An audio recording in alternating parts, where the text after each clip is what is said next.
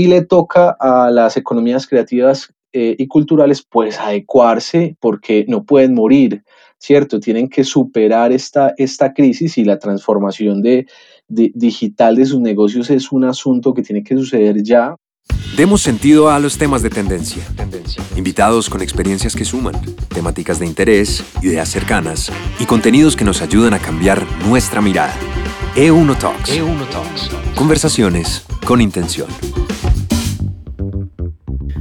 Hola, bienvenidos a un episodio más de E1 Talks, conversaciones con intención, conversaciones con sentido, conversaciones útiles que, hacemos desde E1 con todo el cariño, con todo el amor para ustedes que nos, que nos escuchan y, nos, nos, alegra mucho que muchas personas nos reporten eh, que lo han escuchado. Eh, una de las invitadas de hoy me dice que se lo recomendaron y qué bueno que haya gente que esté recomendando estas conversaciones. Hoy tenemos un tema absolutamente apasionante, coyuntural, eh, vital, útil, que es el tema de las economías culturales y creativas. Y para esto hemos invitado a Liliana Vázquez, ella es ingeniería, ingeniera, perdón, administradora estudiante de maestría en industrias culturales y creativas en Monash University en Australia. Ella está en este momento, ya es un día después en, en Melbourne, Australia. Nos acompaña desde allá y también nos acompaña Iván Rendón, articulador de comunidades creativas en Ruta N, esta, esta, institución que tanto queremos en Colombia y sobre todo los antioqueños, y coordina proyectos para el sector creativo y audiovisual. Saludo primero a Liliana. Liliana, bienvenida y saludos hasta Australia. Dani, hola, ¿cómo estás? Muchísimas gracias a ustedes por la invitación, pues a ti a E1 por esta invitación tan, tan especial y muy feliz de compartir este espacio con Iván. Qué bueno, Iván, bienvenido a Uno Talks. Daniel, Liliana, ¿cómo están? Muchas gracias por la invitación. Estoy eh, realmente muy contento de estar aquí con ustedes y bueno, pasar este ratico hablando de economías creativas y culturales. Muy bien, empecemos por ahí. Eh, eh, Lili, de pronto, para que demos un poco de contexto a los que nos oyen, ¿qué son? ¿Qué son en realidad la definición de las economías culturales y creativas? Listo, Dani. Pues mira, a nivel mundial, em, digamos que la definición es muy similar. Lo que puede variar un poquito es como los sectores que, que incluye estas economías culturales y creativas. Em, hay dos características súper importantes para destacar en las economías culturales y creativas. Una de ellas es que tienen un alto componente de creatividad en lo que hagan y la segunda es que tienen un componente de propiedad intelectual, propiedad intelectual entendida posiblemente como derechos de autor. Em, entonces, digamos que eso es lo que hace que una economía sea creativa. Adicionalmente, estas economías no se centran eh, específicamente en temas solo económicos, sino que también le dan un significado simbólico a todo lo que hacen. Entonces, cuando hablamos de sectores de la economía cultural y creativa, podemos estar incluyendo las artes escénicas, eh, los medios audiovisuales, publicidad, gastronomía, temas de software, cuando los software tienen que ver muchísimo con, con ese componente creativo como son en videojuegos, por ejemplo. Ok, eh, ya, ya vas entrando un poquito al tema de los ejemplos, eso me gusta. Iván, ejemplos en Colombia de, economías eh, culturales y creativas.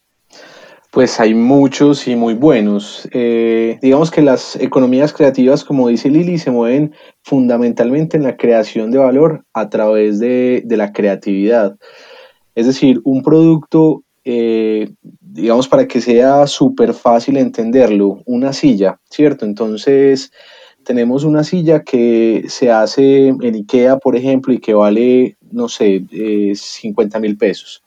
Pero tenemos por el otro lado una silla que hace un artesano, que diseña un artesano y que eh, con sus propias manos construye esa silla y que vamos a ver y vale, no sé, 300 mil, 400 mil pesos cuál es el valor agregado que le genera esa silla eh, para que una cueste 50 mil y la otra 300, eh, 400 mil pesos.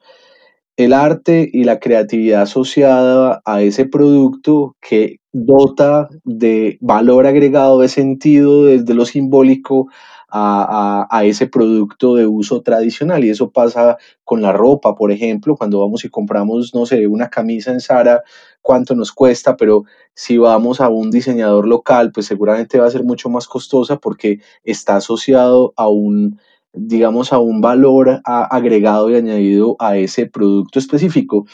Y nuestra cotidianidad está totalmente envuelta de, de este sector. Esta mañana hablábamos eh, de, qué sería, por ejemplo, la pandemia o qué sería la cuarentena sin el arte y la cultura, porque es que vos estás eh, leyéndote un libro o estás viendo una película, una serie o estás escuchando música y todos esos son expresiones de, de las economías creativas y culturales que detrás tienen todo un componente de, de, negocio, ¿cierto? Porque finalmente vos pagas tu membresía, vos pagas por el libro, o pagas por bajar la película o por bajar la canción, y allí se estructura todo un negocio asociado a esa creación eh, creativa. He hablado yo con, con, con muchos músicos y productores eh, colombianos en estos días y todos, y todos me dicen, Dani, eh, esta fue la industria que primero cerró y la última que va a abrir, la industria del entretenimiento, de los espectáculos.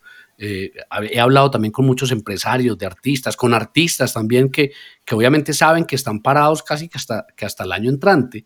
Eh, yo quisiera que ustedes me dieran como un, como un panorama de qué estamos viendo a la luz de la pandemia en estas economías. No sé si Lili quiere empezar. es decir, Lili, ¿tú ves más deterioro o es más oportunidades? Dani, pues mira, yo creo que es un mix de las dos cosas, porque por ejemplo acá en Australia, como tú lo mencionas, eso fue lo primero que se cerró. Te a poner ejemplos, aquí había concierto de Robbie Williams eh, y se canceló. Eh, digamos que a nivel de grandes espectáculos, la Fórmula 1 acá es súper fuerte. Sé que es de deporte, pero es súper fuerte y es un espectáculo. Y se canceló. Acá también el Circo del Sol se canceló. Y como tú lo mencionas, fueron los primeros en que se cancelaron y los últimos en los que se van a abrir, porque pues por el tema de la pandemia sabemos que este tipo de espectáculos eh, concentra gran cantidad de la población y pues hay muchísimo más riesgo. Entonces, si hay un tema de deterioro muy posiblemente eh, mediático, pero yo creo que puede sonar cliché, la reinvención está en todos, entonces ahí también es como entrar un poquito a profundizar qué oportunidades pueden salir nuevas de, de, esta crisis. Por ejemplo, me ha llamado mucho la atención positivamente los museos. O sea, uno cuando tenía un museo para uno solo, ya tenemos los museos solos por internet, ya podemos conocer perfectamente todos los museos del mundo que queramos. Eh, y a, mí, a mí se me han ido horas, a mí se me han ido horas de esta cuarentena viendo museos. Total, Total, entonces ya son horas, em, ya son formas, perdón, nuevas de, de, negocio y como decía Iván, pues esto al final no solamente uno hace las cosas acá por amor al arte, sino que esto también se tiene que monetizar. Entonces es como de, desde esta crisis y de alguna manera buscamos que eh, salgan oportunidades y que al final se moneticen. O sea, una obra de teatro, en este momento las obras, pues las obras de teatro son obviamente en los teatros, tú vas, entonces de alguna forma podemos estar pensando, pero es que se va a desvirtuar la esencia del negocio, yo ya no voy a ir al teatro, pero pues es que de alguna forma también... Hay, total, exacto, eso, a eso iba, hay que pensar, o sea, nos tenemos que transformar y la transformación va en todos los sectores. Cuando hablábamos en estos días que escuchaba una de tus Euno Talks sobre el teletrabajo, las empresas eran muy reales a hacer teletrabajo en muchos casos, no en todos claramente, y es un proceso, pues ya les tocó sí o sí obligado. Entonces, así es como también estas, estas economías culturales y creativas, pues posiblemente no estaban tanto en lo digital, pues ya van a estar muchísimo más en lo digital buscando esas oportunidades. Sí, claro. Y Iván, en, en tu caso, además que yo soy fan de Ruta N a morir, eh, ¿Qué, qué, has visto? De, o sea, es decir, ¿por dónde vos estás viendo que se va a mover el tema de, de, esta economía cultural y, y, cultural y creativas en Colombia? ¿Qué oportunidades estás viendo? Inicialmente yo siento que el, esto nos tomó por sorpresa a todos, ¿cierto? Y el panorama eh, parece muy gris para muchos de los emprendimientos, hay pérdida de empleos, pérdida de ventas, eh, la liquidez de los negocios hoy, eh, digamos, está sufriendo mucho pero desde, eh, incluso Ruta N viene hablando desde hace más o menos dos años de algo que es la cuarta revolución industrial y cómo las sociedades tienen que empezar a migrar a una transformación de, de, de la estructura de sus negocios a partir de las nuevas tecnologías. Y eso parecía como una, como una especie de mito que iba a venir y que, y, y que posiblemente nos teníamos que montar en ese bus y si queríamos, no, ahorita no hay duda, ¿cierto? Ahorita no, no tenemos duda alguna de la transformación digital, por ejemplo, de los negocios, la diversificación de los canales que tiene que suceder en los negocios. Eso tomó por sorpresa a unos sectores más que a otros. Digamos que unos ya estaban preparados con sus pasarelas de pago, con toda su estructura, digamos, de productos y de servicios para poder vender y transformar la venta hacia esos canales que nos propone la realidad. En este sector yo debo reconocer lo que eh, es un poco más doloroso. Al principio, digamos que, que, sienten eh, inicialmente como que se salen de su zona de confort. Estamos hablando de las artes escénicas, por ejemplo. Entonces un músico dice, yo cómo canto si no es a través de, de un concierto y, y, y, cómo entonces distribuyo mi, mi, mi arte toca entonces apelar a la transformación de los productos y servicios a través de las nuevas condiciones que tenemos, a través de las nuevas formas de consumo eh, que tiene hoy la sociedad y eh, entonces hablando del teletrabajo ya es un asunto cotidiano, hablar de ver un concierto eh, a través de una plataforma de streaming ya es cotidiano y le toca a las economías creativas y culturales pues adecuarse porque no pueden morir, ¿cierto? Tienen que superar esta, esta crisis y la transformación de, digital de sus negocios es un asunto que tiene que suceder ya, ahí ya no hay ninguna discusión. Sí, ya no hay, ya no hay espera.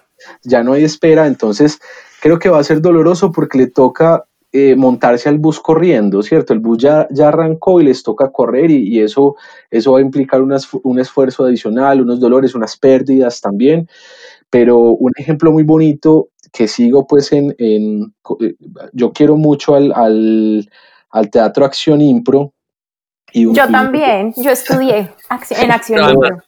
muchachos, lo que están haciendo web es impecable. Es increíble, impecable. Yo decía, pucha, ¿cómo hacen impro a través de, de una, una, obra? Un live. Un live.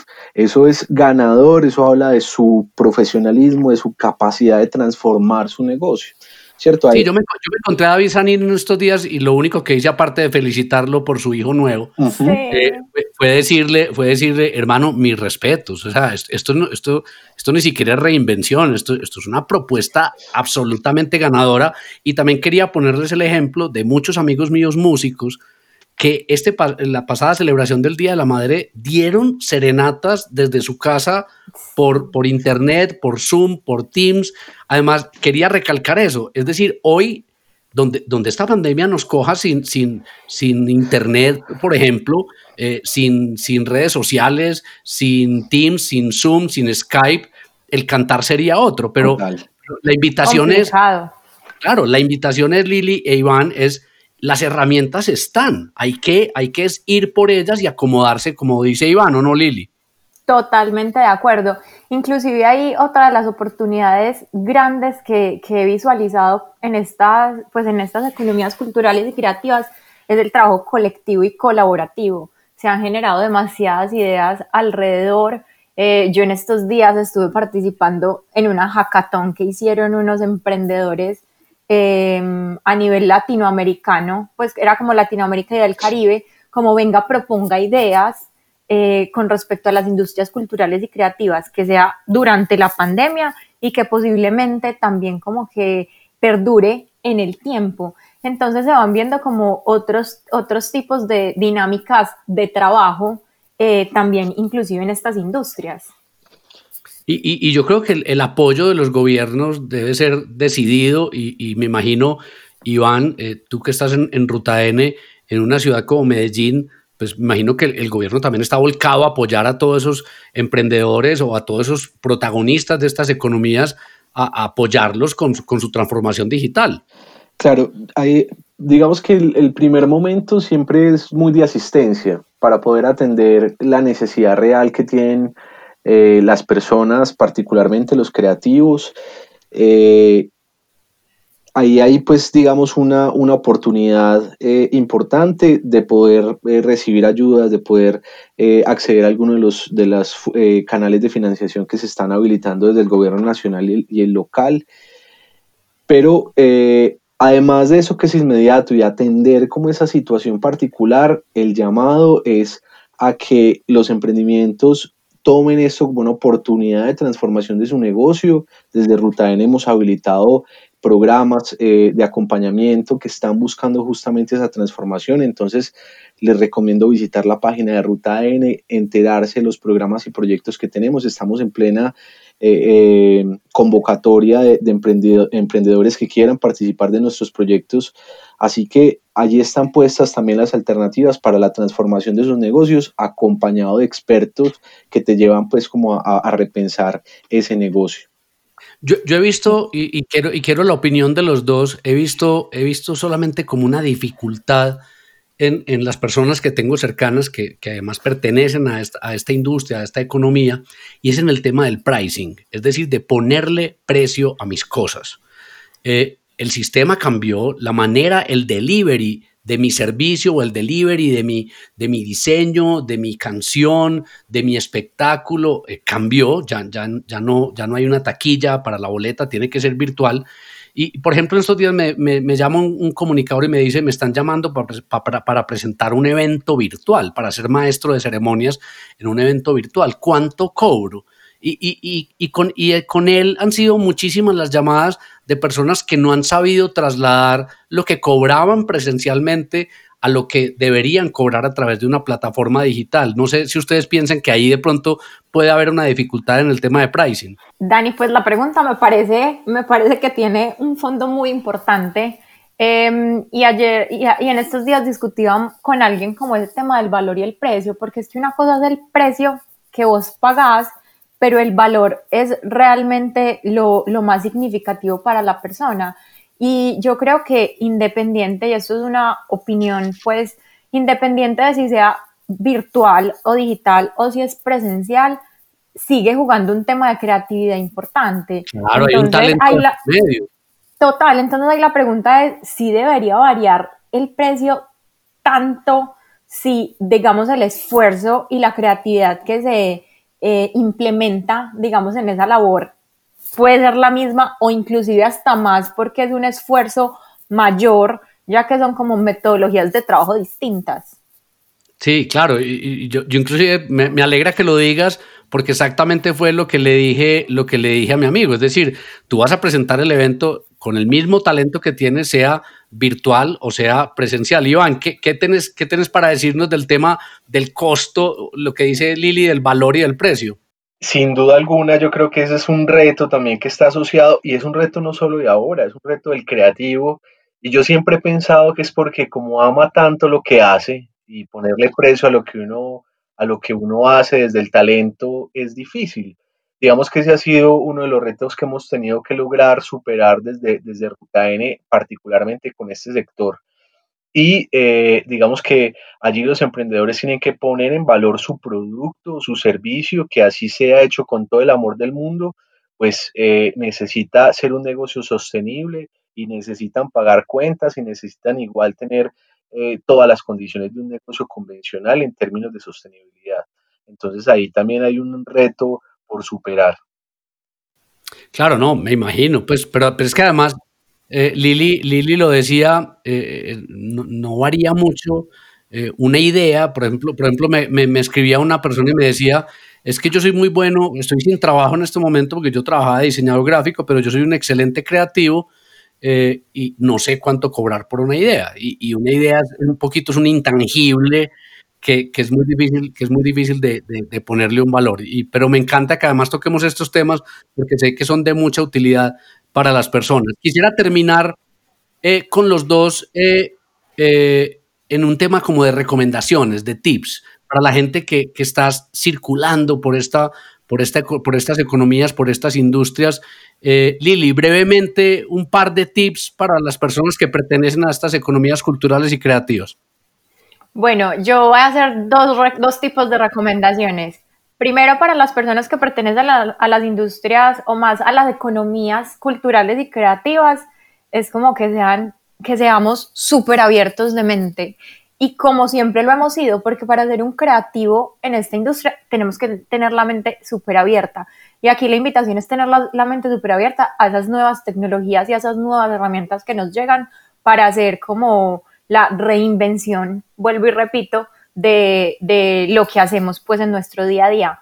Y adicional voy a hacer unas recomendaciones para, para aquellos que estamos en nuestras casas y que durante la pandemia, como lo mencionaba Iván al principio, estas eh, economía creativa y cultural se vuelven súper relevantes para que no nos aburramos, no estemos tristes. Entonces voy a recomendar un libro que me encanta que se llama Momo de Michael Ende y que tiene que ver con el tiempo. Me parece genial para esta época. Voy a recomendar una película que es La Sociedad de los Poetas Muertos, buenísima y voy a recomendar una serie que está más romántica y de amor, pero también me encanta, que es Tiempos de Guerra. Ah, pero espectacular. Iván, recomendaciones para las personas de la industria. Mi recomendación es entender hoy los consumidores. Ah, toca ser, mm, abrir los ojos, identificar cómo se están eh, consumiendo los productos creativos y culturales y transformar mi producto hacia lo que está necesitando hoy esos consumidores, hacia lo que está requiriendo hoy el mundo. Para mí esa es eh, una, recomendación y la otra, colaborar. Eh, ahorita lo mencionaba también Lili, es importante que desde el sector creativo y cultural se generen colaboraciones y productos de mayor validez en el mercado y que puedan tener una salida rápida y escalable. Esas son dos recomendaciones. Perfecto, y yo quisiera adicionar una, me la voy a tirar aquí de experto, ustedes son los expertos en el tema, eh, es decir, adaptarse. Adaptarse es que el mundo cambió, eh, las cosas digitales que han llegado a la fuerza estos días van a llegar y se van a quedar, eh, y hay que adaptarse. Usted tiene un talento, usted tiene una habilidad, sabe hacer algo y lo estaba haciendo en un escenario, digámoslo, presencial o, o, en una, o empresa, tiene que adaptarse a estas nuevas a esta nueva realidad o lo que, llamamos, lo que llamaron hoy en un streaming la nueva normalidad. Yo quiero agradecerle a Liliana desde Australia, a Iván también aquí en Medellín, Colombia, la presencia en Euno Talks y nada, decirles que aquí estamos siempre con los micrófonos abiertos para que participemos, para que llevemos conversaciones con intención a todos nuestros oyentes. Un abrazo para ustedes dos y nos vemos en otro episodio.